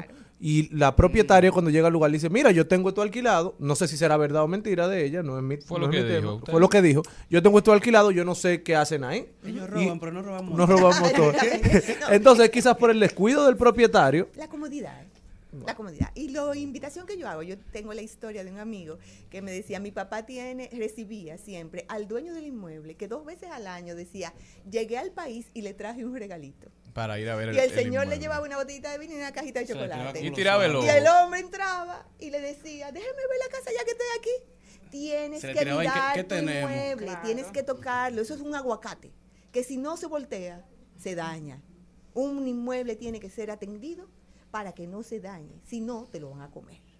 Así que hay que cuidar. y, No, pero también y- y se y trata... Hay gente que come, que son como ermitas, que comen en casa, te Comen la casa. desbaratan. Pero, Maribel, también es un- una, una estrategia van- de los propietarios que le acaben la casa para no devolver los depósitos, porque como se Pero- comen los Pero depósitos, ven acá. Regálame algo. Un cliente que se te alquiló hace cinco años a 25 mil pesos, te dio 50 mil pesos, dos depósitos. ¿Eso ha tenido aumento en el tiempo? Debe de ir aproximadamente por unos 35 o 40 mil pesos. Esos 50 mil pesos no son suficientes para el arreglo cinco años. No, pero te aumentan el depósito cuando te Hay aumentan el gente que alquiler. no lo aumenta, hay gente que todavía tiene el mismo monto de depósito de cuando le alquilaron hace cinco años. gente. Entonces esa es la vigilancia del propietario. es la vigilancia del propietario que cada año atienda su producto y si aumentaste 700 pesos, me tienes que dar 1.400 pesos para que yo lo yo mejor me mudo. El que me dice eso, le digo, mira, yo te voy a entregar tu No, propiedad. Tienes que hacerlo como responsabilidad. Yo no acepto ni aumento ni, ni más depósito. Elizabeth, entonces, para, para los que nos escuchan, la recomendación final. que vigilen su contrato, denle vuelta a sus clientes. No es que son amigos, pero eso es un negocio. Si lo compraste como negocio, el negocio que no es atendido, otro lo atiende. El Y que si tenga no, tienda que la tienda. Para que sepas, y si no puedes atenderlo porque te da estrés, porque tienes miedo o lo que sea, véndelo que otro está dispuesto. Elizabeth, en ese mismo tema, poniéndolo a lo inverso, cuando un inquilino le hace grandes inversiones a una propiedad que la alquiló Pague la consulta. desmantelada, Pague la consulta. No, no, no, no, no, tranquilo, tranquilo. eh, ¿qué, qué, qué responsabilidad tiene el propietario? Bueno, el propietario no, me, no te mandó, ya iba a decir no me mandó, a hacer arreglos. Mira, Entonces, Tú lo aceptaste como lo recibiste. Lo puedo devolver igual. No, el acuerdo dice, dentro de tu mismo contrato dice, que los arreglos y las mejoras corren en cuenta del inquilino, perdón, y van a ser parte del inmueble del propietario. Si él no lo ha ido a ver, yo No. le demandé. Mírame, es que al final es una conversación inteligente entre las partes. Si tú recibiste el apartamento no pintado por tu urgencia, porque tú lo recibiste de esa manera, porque tuviste una oportunidad y tenías una urgencia, lo vas a tener que devolver como tu estilo de vida actual te lo dice. Yo lo arreglé por mi eh, necesidad. Además, usted no se va a llevar esa lámpara. que Y usted no se va a llevar esa bañera que usted puso. Pero ¿cómo que no? Y yo le pongo, y yo tengo que guardar la vieja. Hay gente, hay gente que que se lleva todo. Hay gente que se Hay lleva gente que todo. se lleva que todo. llegó Pero ya eso es con maldad. No, pero se llevan eso ya se es cuando ha comenzado a haber conflictos con el propietario que ya se, se crea una atmósfera de maldad, de mira, te voy a dejar esto como me lo entregaste. Pero ¿desde dónde está el conflicto? Desde la falta de comunicación y respeto y entendimiento de que es una negociación para las partes y beneficio de ellas. Elizabeth Martínez de RIMAX Dominicana con nosotros. Elizabeth, ¿dónde puede la gente continuar esta conversación contigo? Conmigo me encuentran en las redes Elizabeth Martínez Rimax. Estoy a la orden. No se muevan de ahí que ya volvemos. Rumba 98.5. Una emisora. RCC Media. Seguimos, seguimos, seguimos con Al Mediodía, con Mariotti y compañía. Trending, Topics. Al Mediodía, con Mariotti y compañía. Presentamos Trending Topics. Estamos de vuelta, mi gente. Muchísimas gracias por continuar con nosotros en el Mediodía Radio. Vamos a ver cuáles son las principales tendencias en las redes sociales. ¿Qué tenemos? ¿Qué tenemos, Maribel? Bueno, tenemos. ¿Y podemos iniciar por ahí? Sí, sí. Oh, Yailin, señores, es. Oh, ah, bueno. Yailin es tendencia. Yailin. Yailin. Es la, la, la novia o la esposa. Yailin es una artista urbana dominicana. Ok. Y luego es novia de Arnold. O sea, Yailin es una artista urbana. ¿Y por qué es tendencia? Tra- tras- alguna cosa no tiene que ver con la otra. Antes de ella ser, antes de ella ser No, ella novia- primero era mujer de Anuel y después se convirtió en una artista No, famosa. no, famosa, sí. No, porque ya antes de eso tenía la canción de que ¿Quién me atraca a mí? ¿Y quién la oye esa. Malena. Malena, pero mira. Pero yo todavía no le he escuchado. Malena. Ya, no la vuelve a cantar. No, Malena, y esa falta de respeto. No, pero porque esa canción es muy famosa. ¿Pero dónde? Información sin estás en sufrición. contra de Maribel hoy. Mi sobrina y yo la cantamos. Ah, porque, ah, porque tú pones a tu sobrino a escuchar eso. Tienes que de- dejar de ir los jueves donde tú vas. A- a- atención los familiares de Malena. Tras 69 días de casados, Yailin y Anuel inician proceso de divorcio. ¿Cómo así? Eso fue Anuel que dijo, a la primera que me haga te va. Pero aquí, aquí lo, O ella aquí- se cansó, se cansó rápido. Aquí, aquí lo que se estaba hablando era de que ella está embarazada hace una semana. Ah, eso es lo más seguro, porque él dice que cuando embaraza bota. es verdad. Ay, Dios Ah, Pero que mío. ustedes tienen, ustedes están dueños del circo, dueños del circo. Oye, el dato que soltó ese hombre. ahí. ¿Y qué hombre es ese? Sonia y David la tenía, ¿eh? Eh, Oigan, oigan lo que eh, compartió un, uno de, los de los eh, tuiteros. Yailin perdió esa beca más rápido Oh. que un atleta universitario dando positivo. Malos, son malos. Pero si, si ella y Jennifer López la defienden. No, pero yo creo que Jaylin va a pelear por su matrimonio. sí, no, no te, si tú no estás No escuchando, no te dejes sacar. No sí. Que ellos privan en eso, no le den divorcio. a ti. Y que yo te lo trate. Claro. Y No, si- ya se va a y- llevar y todo. si hay algo es que esto está eh, publicado en de último minuto y que esta información fue confirmada por eh, Santiago Matías Alofoque. También, también es tendencia el administrador del Banco de Reservas, Samuel Pereira, porque han inaugurado más de 300 sucursales en el país y con eso Banreservas se coloca como una de las entidades bancarias más duras en el país. Esto es parte de la buena administración que está llevando a cabo el señor Pereira. Yo creo que Banreservas lo hemos visto apoyando, apoyando muchísimos eventos. Esperemos que, sigan así. ¿Qué más tenemos? Bueno, en tendencia tenemos que TikTok anunció vía TechCrunch que estará permitiendo en su nueva actualización que los creadores de contenido de TikTok eh, eh, compartan sus pequeños videos, sus pequeños cortos a través de Facebook e Instagram, ya que a raíz de que Instagram y Facebook, eh, Mark Zuckerberg ha estado tratando de copiar y emular los- la- las formas de creación de contenido de TikTok, TikTok lo que ha hecho es que en su nueva actualización le permitirá a sus creadores de contenido compartir en las plataformas de él. Interesantísimo eso. Otra tendencia que tenemos, y aunque aquí no se habla mucho de política, esta sí hay que decirla, es perfiles del PLD. Y se habla de los perfiles que conectan con la circunscripción número uno del Distrito Nacional. Y es mencionada aquí porque dentro de esa encuesta se encontró como de los perfiles más talentosos de la 1, nuestro amigo, el señor Charles Mariotti Jr. Vamos a darle un aplauso. ¿Qué fue, qué fue lo que hizo? También. Totalmente inmerecido, pero lo agradezco muchísimo. Ay, ¿por qué le diste retweet? Eh, también apareció don Juan Ariel Jiménez, Kenia Lora, Charineo Valles, Carlitín Pared y Yuri Rodríguez. Bueno, la boleta del PLD parece fortalecerse en la circunscripción número uno del Jorge distrito. Felipe Pacheco también. También apareció Jorge Félix Pacheco. Sí, pero el que está dando la noticia soy yo. Atrevido. Bueno, y otra persona, periodista, como le gustan a Malena, buenos periodistas, eh, como Alicia Ortega, es tendencia porque dijo que la población no siente la bonanza de la que el presidente habla. Y eso lo ha puesto en el centro De los bots. de lo exacto. Ay, bobo. De los que están de acuerdo con ella y de los que ya tú sabes.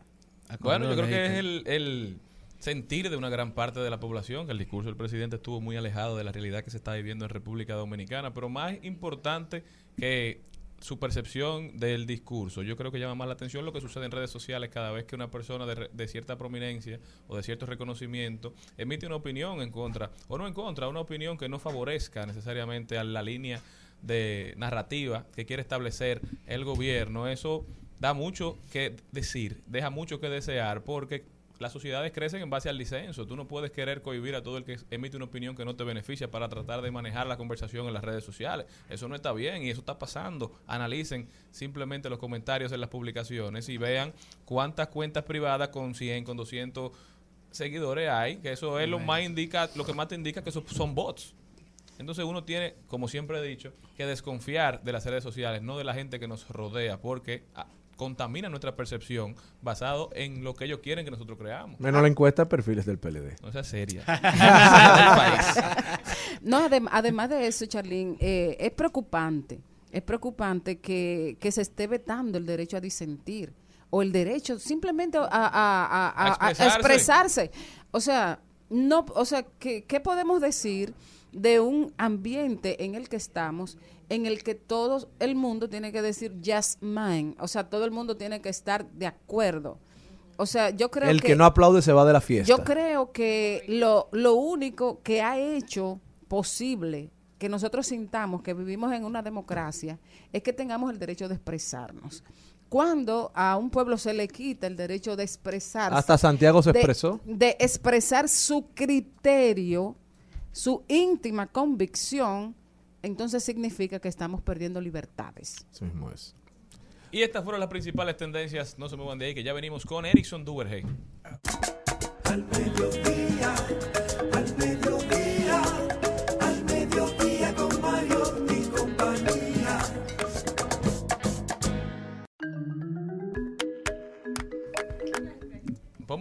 Bumper, ponme el bumper de Erickson. Erickson no tiene bumper. Yo tengo todavía. dos años aquí, casi no-. La, la camisa, yo le dije a Te ustedes. han maltratado. Erickson, te, te- te- o sea, te doy el detalle que él tiene varios jueves que no viene cuando tú vienes, como tres o cuatro, ¿verdad? Ok. Entonces él no se había dado Ok, cuenta de gracias, eso. gracias. No, y con la camisa que trae hoy, parece que su vena artística lo tiene desenfocado de todo lo que... Erickson Duvergey. Pero ya tú sabes, con, con velas aromáticas y de todo. Erickson viene a darnos los códigos digitales. ¿pero ¿qué, qué, qué es lo que está Eso se llama envidia. Eso es envidia porque salió ganador en una encuesta. ahí. Se da silvestre, son cosas de la gente, hay que entenderlo. Hay que, Hay que tratarlo a tiempo. Sí, exactamente. Está a tiempo todavía. Páguenme la consulta, porque no soy yo que lo envidio. Erickson Duvergé viene con sus códigos digitales. Erickson, cuéntame qué nos tienes para hoy. Señor, ustedes saben algo interesante. Eh, siempre es tema, el tema de las tendencias de lo que las personas están buscando en los motores de búsqueda. Entonces, Pero por lo general lo hacen como a fin de año eso. Sí, ellos hacen como un resumen que se llama eh, Year in Search, como que el año en las búsquedas, y ellos hacen como un recuento del año completo, pero ellos también tienen una tienen una un blog que se llama Think with Google, que ellos lo que van haciendo es haciendo una especie de recuento para ver las tendencias del mercado. Y llama la atención, y después de lo que vengo a hablar, de cómo de un corte que ellos hicieron de enero a mayo ha cambiado, eh, algunas palabras de búsqueda han cambiado un 200, un 300% de lo que antes se buscaba. Esto es dado por el tema de la inflación que hay en el mundo, el tema de la una crisis post-pandémica, eh, también un tema de como esas secuelas que quedaron, de que tú quieres ahorrar tiempo, de que tú quieres reducir también la huella ecológica que tú tienes en el mundo. Y hay palabras que se han, se han disparado. Por ejemplo, el tema de, lo que más me llama la atención, por ejemplo, es el tema de que menú con precios. O sea, se ha, se ha, se, se ha disparado la gente escribiendo en Google menú con precios. Bueno, me imagino que a raíz de la De inflación. la inflación, o sea, la gente está tratando de buscar, de, De no ser sor- y de el no ser sorprendida. Ser sorprendido. Ayer yo estaba leyendo en, en un reporte que me llega a diario, una página de esas como el Briefing, pero norteamericana, de que las ventas de, de, esta de Applebee's han aumentado de manera drástica. Mucha gente que sale a comer está cambiando, quizás comía en un, en un lugar un poquito más caro y ahora están volviendo a las cadenas tradicionales porque saben que es un local que te va a dar un, un servicio calidad-precio. A buen precio te van a dar una comida. Y buenas aceptable. instalaciones. Entonces, eso va cambiando. Cada vez más gente está cambiando el nicho o, digamos, el sector en el cual consumía debido a que su dinero vale menos. Exacto. Eso, eso que tú acabas de decir es la clave. Señores, tenemos que ver las tendencias para adaptarnos, o sea, nuestras marcas adaptarse a lo que se está pidiendo. Dígase, usted como restaurante, claro, hay de- restaurantes de diferentes tipos de precios para diferentes tipos de público. Pero si lo que, la palabra que más se está usando, el tema de menú con precio, usted como restaurante tiene que tener en Menú su con precio. menú con precio. Si le conviene. Porque, sí, no, pero lo que pasa es que las personas te están durando mucho tiempo dentro del menú. O sea, el averaje también de la duración de las personas en las páginas, cuando buscan la palabra menú con precio, es muy alto. Dígase que si tú estás tratando de, con- de- de conquistar una audiencia, un público, y no tienes el menú con los precios, es la primera opción para ser descartada. O sea, Claro. como tú dices, tú tienes Applebee, pero también hay una cadena que tiene quizá los mismos precios que tú y tiene las mismas instalaciones que tú, pero no tengo el menú, ya yo lo, lo descarto. Claro, porque me, me genera la ansiedad de la ansiedad, incertidumbre. Que, que vaya a pasar, o sea, tengo de presupuesto 1.200 pesos para comer hoy, ya con menú con precio, ya yo más o menos estoy Ya claro. No, y si tú toca. invitas a una noviecita, tú te imaginas qué puede pedir esta mujer. No, y pones varios escenarios. Claro. Que había una, pla- una eso era esencial y uno, me- uno se tiene que retrotraer, por lo menos en mi caso, cuando uno era un poquito más joven, que tenía que hacer una mejor gestión de las finanzas. Claro. Ahora Hemos que usted debería hacerla bien. vuelto a esa dinámica, pero que cuando tú salías con una muchachita a, a cenar, a una noviecita, uno... Yo por lo general pedía ensalada y bebía agua. Claro, para dejarla que ella pidiera lo que quisiera. Agua con limón. No, Había los recursos yo me, aprendí el me- yo me aprendí el menú más o menos de precios de lo que uno siempre pide. Pechuga de pollo. Cuando ella pedía, ya tú sabías qué te quedaba. Pero también tú evaluabas a la mujer si le gusta la bebida. Y uno siempre andaba en una dieta, gracias a Dios. Y es a lo que estamos volviendo en este momento donde los ingresos se han mantenido iguales, estáticos, y los precios Y los están precios aumentando. Y después mataba a uno un chisme. Normalito, Los llegaba a tu esa casa con un hambre. Guay. Tam- también, Oh, por oh. ejemplo, las personas están buscando Ahora que lo. Ahora que lo percibo. Che Pepper, Che Pepper tenía refill gratis. Enfermo con un Che Pepper. Y cuando, se, y cuando se armaban los rodeos de pizza, oh, vaya la cuña. muchacho. Esa era la invitación mejor que a divertirnos y comer barato. Oh, todo lo que puedas comer. No, y que Ahí comían poco Y que también con este tema de la pospandemia, que el tiempo es ahora es más preciado. La gente, por ejemplo, está buscando trabajos que me queden cerca de mí, de, de- de donde yo vivo. O también están buscando eh, trabajos que, que, que aplique el tema de, horarios híbridos. Exacto. O el tema de home office. Cuando yo digo estas palabras, son palabras que antes tenían una una búsqueda normal, regular, y ahora se ha triplicado. No eran, el- priori- no eran prioridades. no eran prioridad, pero ahora la gente está haciendo esta prioridad. También, por ejemplo, a, todo lo- a todas las marcas que tienen que ver con productos que se, a- se hagan ahorros, es el momento de cualquier otra campaña que estaba corriendo sobre cualquier producto, tienen que enfocar en productos que generen ahorro. Porque la palabra, por ejemplo, eh, ahorro, de, eh, ¿cuánta electricidad consume tal cosa? Dígase que toda la campaña a nivel de colocación digital tiene que cambiar a productos que brinden respuesta a esta pregunta. Es un tema estratégico. Claro. Es meramente estratégico. Lo que Erickson está diciendo que no es un tema de nada más ver la data, ver la información, es de cómo utilizarla, saber leerla. Y que estamos en un momento de crisis, pero así mismo como un momento de crisis, también puede ser un momento de oportunidad para muchísimas marcas que quizás no tenían notoriedad, Porque cuando no hay inflación o cuando no hay este, este clima, eh, sencillamente la gente se va a la, a la marca que más le guste. Claro, O sea, ¿no? Y, pero- y que ahora hablando de eso mismo de la inflación, como tú dices, la crisis para uno es oportunidad para otro. para otro. Por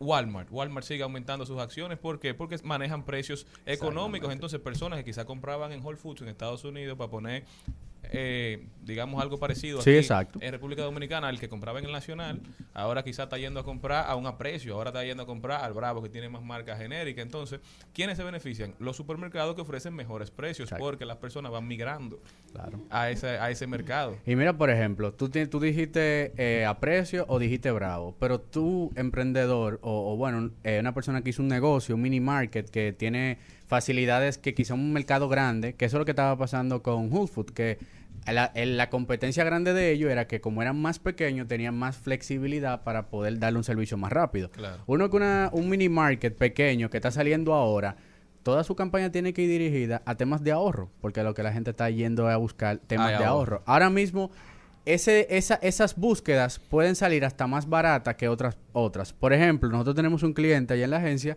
que un tema de agencia de viajes. El tema de los viajes mochileros, el tema de los viajes baratos, el tema de los tickets baratos, para la agencia no representa eh, quizás su producto insignia o con el producto que tiene más rentabilidad, pero asegura tráfico. O sea que au- automáticamente toda tu audiencia le está diciendo, mira, yo entiendo que hay una crisis, yo entiendo que lo que tú estás buscando, un tema de ahorro, de vuelo barato, de vuelo mochilero, déjame yo tratar de, aunque gane menos, pero ofrecerte productos Quitando para... esta- barreras, eliminando pain points y creando a la gente la necesidad. Porque, por ejemplo, salió lo de Arayet, la, la aerolínea dominicana, que estaba ofreciendo vuelos a muy buen precio. Mucha gente que no estaba pensando viajar a México, que nunca pensó ir a Perú, A Perú. lo empezó a ver como una posibilidad porque el vuelo te costaba 200 dólares y la gente decía, bueno, yo puedo hacer Está a ese esfuerzo. 158 dólares ahora mismo. ¿Entiendes? La Impuestos gente que incluidos. nunca pensó ir a México. Porque México, a- ayer Perú. hablaba Darían de los países, de los mejores pasaportes de que tener en el mundo. En primer Colombia. lugar estaba el de Japón, el de, el de, el De Israel. Muchos países que, te- que un pasaporte no necesita visa y te abre las puertas al mundo. Claro. Pero el dominicano lo que le gusta es Estados Unidos. Y solamente y está, Pero- está pero nublado. en están- yendo mucho a, Va a Colombia. cambiando poco a poco esa percepción. Ahora Colombia se ha convertido en un destino muy popular. Hay gente yendo a no voy. México, hay gente yendo a, a muchos países, abriéndose el espectro No se necesita latinoamericano. visa para ir a México. Eh, Yo creo que en México nosotros necesitamos la visa norteamericana. Si, si, no- si tenemos la visa norteamericana, podemos entrar a México. Y pasa lo mismo con Colombia, Voy creo. para allá. Tú, sa- tú sabes algo, Shirley, también interesante, que no solamente los productos eh, a precio menor son los que están destacándose ahora. En este informe que salió, por ejemplo, la gente está buscando mucho paneles solares o Claro. vehículos eléctricos. Modalidad de ahorro. Modalidad de ahorro. Porque quizá en el inversión momento... para ahorrar. Exacto, porque que una inversión. Un carro eléctrico y le puso en el caption de la foto, cuídate, Hito.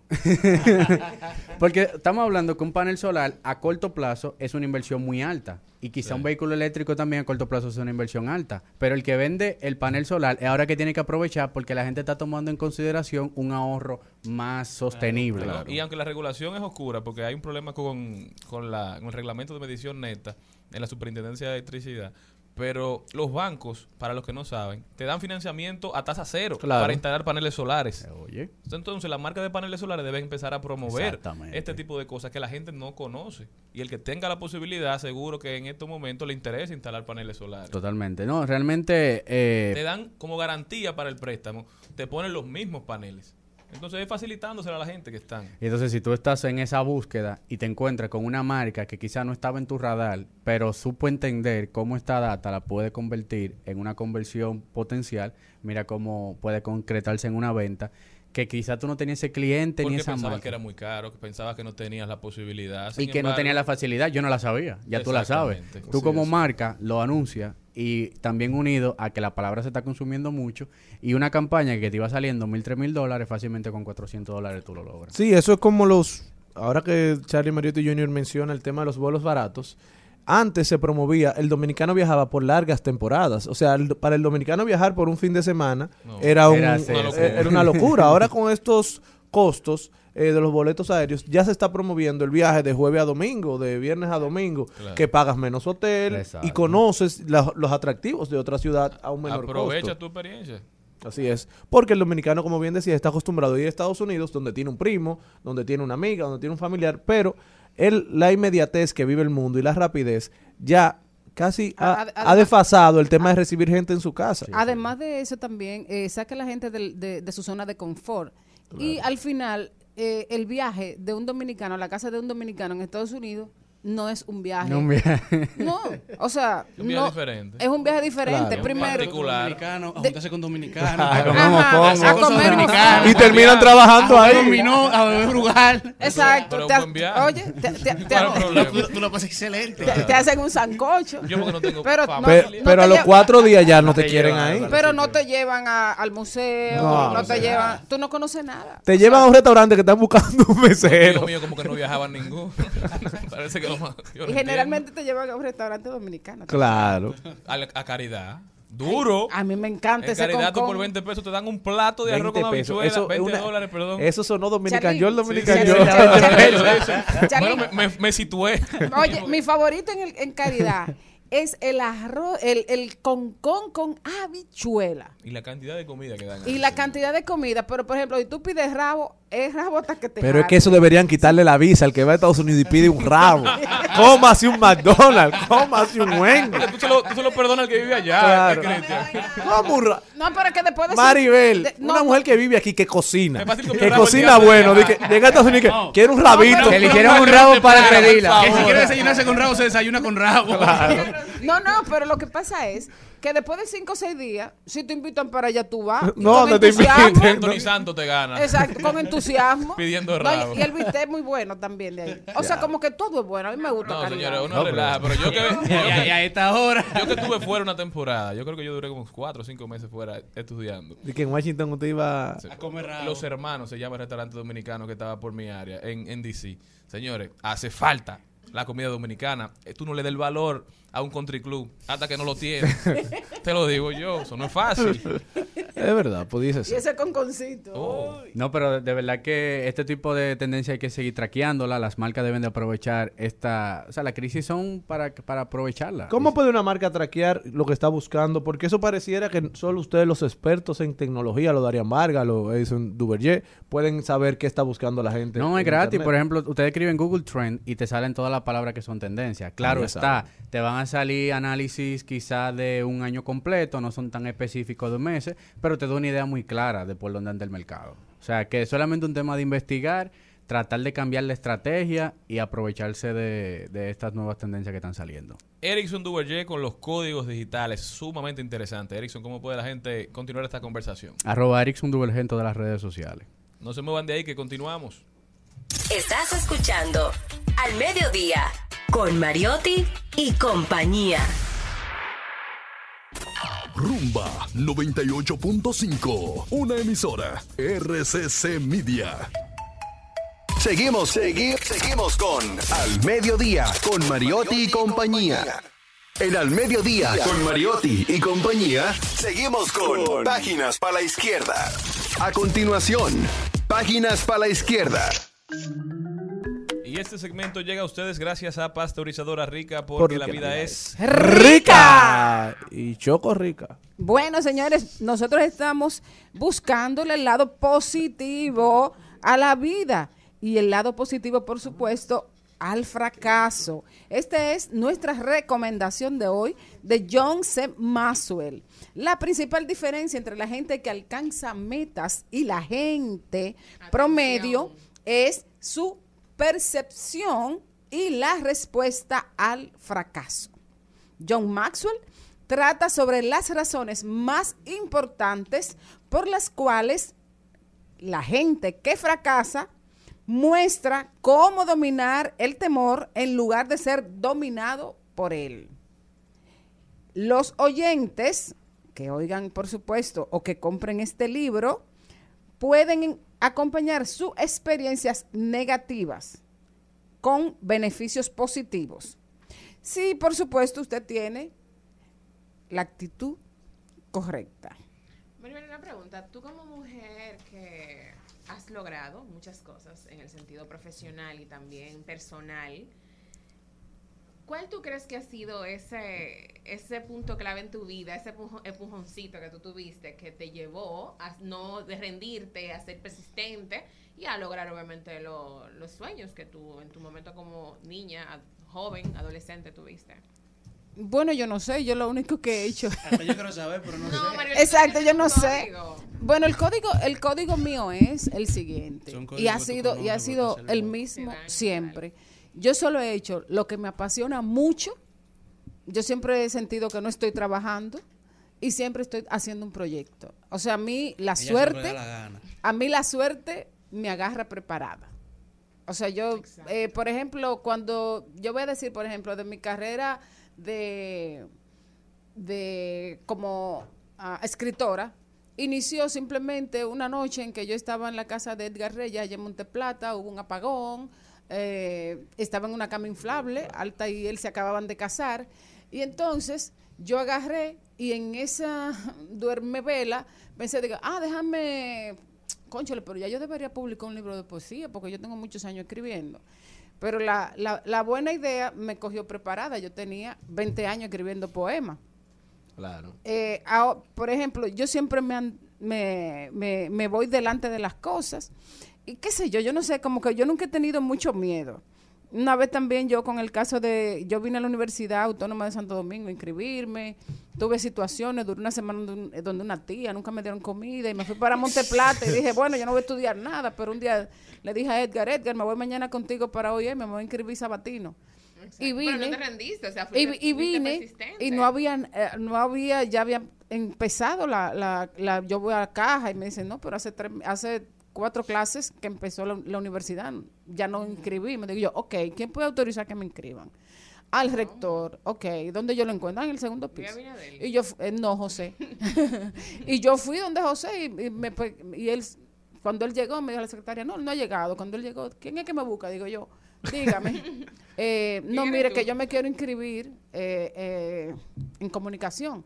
Sí, pero que ya eso empezó. Digo, hágame un favor. Yo necesito que usted me inscriba. Y, ¿Y cuántos años tú tenías? y te- y estése tranquilito que yo me pongo al día inmediatamente. ¿Cuántos años tú tenías? ¿Eh? 18 años. Oye, ya tú sabes, la Y, muchachita. y él me inscribió. Y, y, de- y luego vino todo lo demás. Para que tú veas, persistencia. Y, y siempre ha sido así, como que yo me, no sé. Pero sientes que en la vida las cosas te han llegado fáciles o ha sido Mira. un camino montañoso lograr las cosas. Eh, no hay nada gratis. Y yo lo que pienso es que simplemente el trabajo, la disciplina y la pers- persistencia. Después yo llegué a la conclusión, eh, Malena, de que esa, eso fue Dios que le dijo a mi tía que no me diera comida. Porque entonces yo, en vez de inscribir, si yo me hubiera inscrito en la UAS, yo no digo que no hubiera llegado, pero se me hubiera hecho más difícil. Porque al yo estudiar en OIM, me encuentro con Uchi Lora, que era mi, mi eh, maestro de redacción, y quien en mi tercer cuatrimestre ya me lleva a trabajar con él en el show del mediodía. Entonces, Todo eso, bien. eso cambió mi destino. Claro. Eso cambió mi destino. Y entonces, eh, ¿cuál es la diferencia? La diferencia es seguir, o sea, yo sigo trabajando y sigo viviendo como cuando yo tenía 18 años. Ustedes dicen, ay, qué éxito. Yo no sé qué es eso. O sea, yo lo que hago es hacer lo que yo he hecho siempre. Escribo desde niña, eh, me gusta la comunicación. Esto mismo que yo hago ahora, yo lo hacía en la iglesia católica cuando tenía 12 años, 11 años. O sea, que yo me he pasado la vida entera eh, supuestamente trabajando, pero supuestamente... eh, Cobrando por lo que te gusta. pero realmente haciendo lo que me gusta, con pasión. Si tengo que amanecer escribiendo, amanezco Ojalá escribiendo. Si tengo que eso. amanecer en un periódico, eh, amanezco en el periódico. Si tengo que salir de mi casa a las 5 de la mañana y volver a las 12 de la noche sin comer, trabajando lo hago. No todos tienen la oportunidad de toda la vida hacer lo que les gusta. Yo creo que ya nadie Maribel lo obliga a hacer algo que no le gusta. Entonces, nosotros, ¿qué, qué es lo que hay que hacer? Hacer como John Maxwell, buscarle el lado positivo al fracaso. Y este segmento llegó gracias. Pasteurizada rica, rica. porque la vida es ¡Rica! Al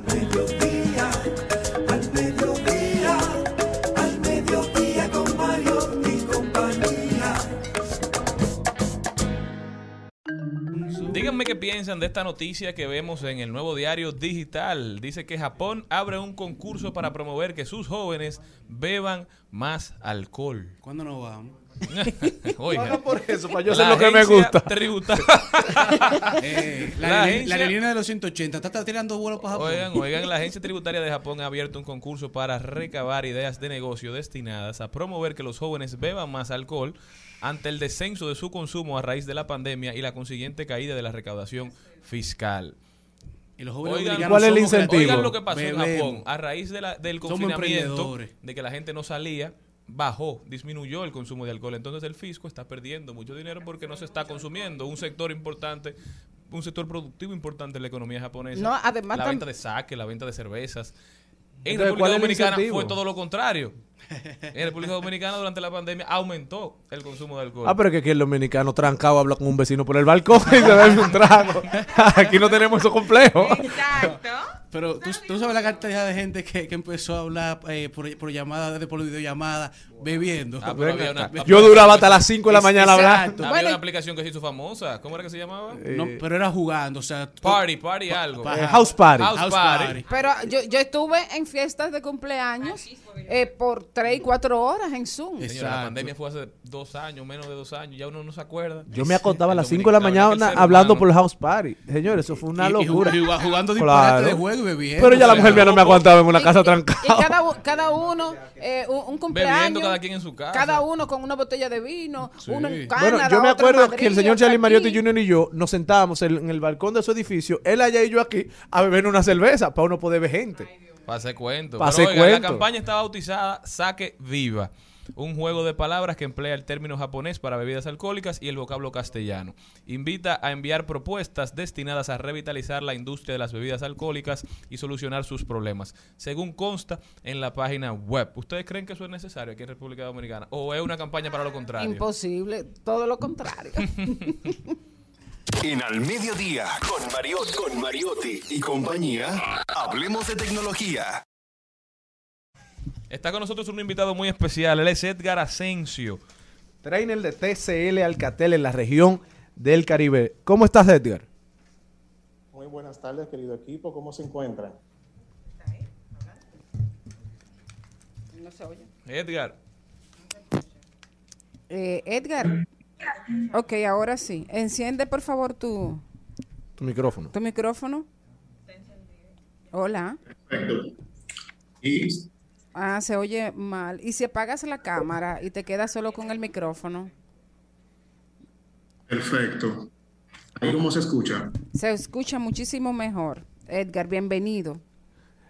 Edgar, mucho se habla, mucho se habla de que tenemos teléfonos inteligentes, pero no le damos un uso tan inteligente, porque muchas veces los que no somos tan tecnológicos nos limitamos a las aplicaciones básicas, que es eh, WhatsApp o una línea de mensajería instantánea de su preferencia, Facebook quizá y Instagram, correo electrónico, pero no vamos más allá de todo lo que te puede ofrecer un aparato como el TCL. ¿Cuáles son tus recomendaciones? Correcto. Y a propósito, y gracias por la oportunidad, a propósito de hablar de funciones de teléfonos inteligentes, tenemos que mencionar las cámaras. ¿Y por qué? Porque mañana, 19 de agosto, se cumple aproximadamente 183 años del primer prototipo de cámara, en donde pues, vamos a hablar un poquito sobre eso y vamos a dar la introducción de la serie 30 de los teléfonos TCL y vamos también a compartir unos tips que todos los usuarios aquí presentes y radioescuchas pueden utilizar desde sus teléfonos inteligentes. Ay, esos tics eh, sí son interesantes. ¿Cuáles son los tics? Vamos a, a decir el primero. El primer tip es la fotografía estilo selfie. Fíjense que las selfies llegaron para quedarse y sobre todo, y anclándolo un poquito con el tema anterior, cuando ustedes mencionaban el tema de la pandemia, surgieron muchas personas que empezaron a creer más en sus selfies. Muchas personas que empezaron a subir en sus redes sociales a compartir fotos con selfies. Entonces ese modo autorretrato es sin duda uno de los más populares de la última década. Entonces, ¿qué tips nosotros en general podemos recomendar como, como marca? Y se sugiere cuidar mucho el fondo. Y esto a muchos quizás nos ha pasado. No sé si, si allá en cabina les ha pasado de que hacemos una perfecta fotografía selfie, pero sale algo eh, de fondo que de- después queremos quitar. ¿Y ahí, ahí qué tenemos que hacer? Ahí tenemos la posibilidad de siempre que vayamos a hacer una fotografía selfie, identificar el fondo, utilizar entonces eh, elementos que no distraigan, por ejemplo, personas. eh, cuando voy a la zona colonial, voy al parque, utilizar regularmente el- un fondo lo más limpio posible. Pero también, pero también, porque a veces no tenemos ese tiempo o quizás esa coordinación para, para programar una selfie, tenemos que en los teléfonos inteligentes también existe el modo de retoque fotográfico. No, no es necesariamente un Photoshop. Como un filtro. Sí tengo que hablar de nuestros teléfonos TCL, que en esta serie 30 todos poseen la posibilidad de editar una fotografía para luego ser posteada en redes sociales como Instagram, por ejemplo. Una foto más, más lavada, más limpia y también engrandecer esa cámara que tenemos como selfie del TCL 30 Plus que me permite no solamente hacer una foto en el formato o tamaño regular de selfie, sino que es el primer y único teléfono de esta serie que puede, tener una, puede tomar una fotografía en modo gran angular.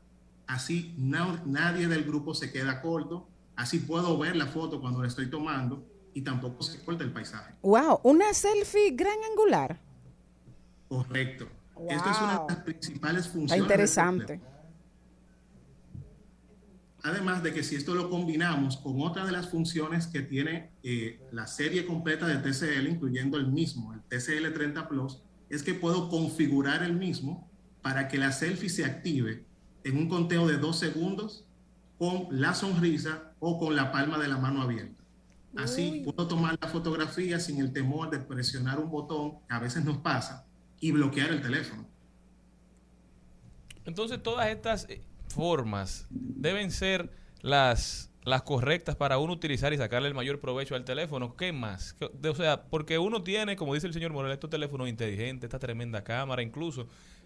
Uno pregunta, ¿qué cámara tiene este celular para tirar la misma foto? Entonces, dame otro, otro tip de cómo yo puedo aprovechar al máximo mi cámara. Mi cámara es 20 mil veces. Bueno.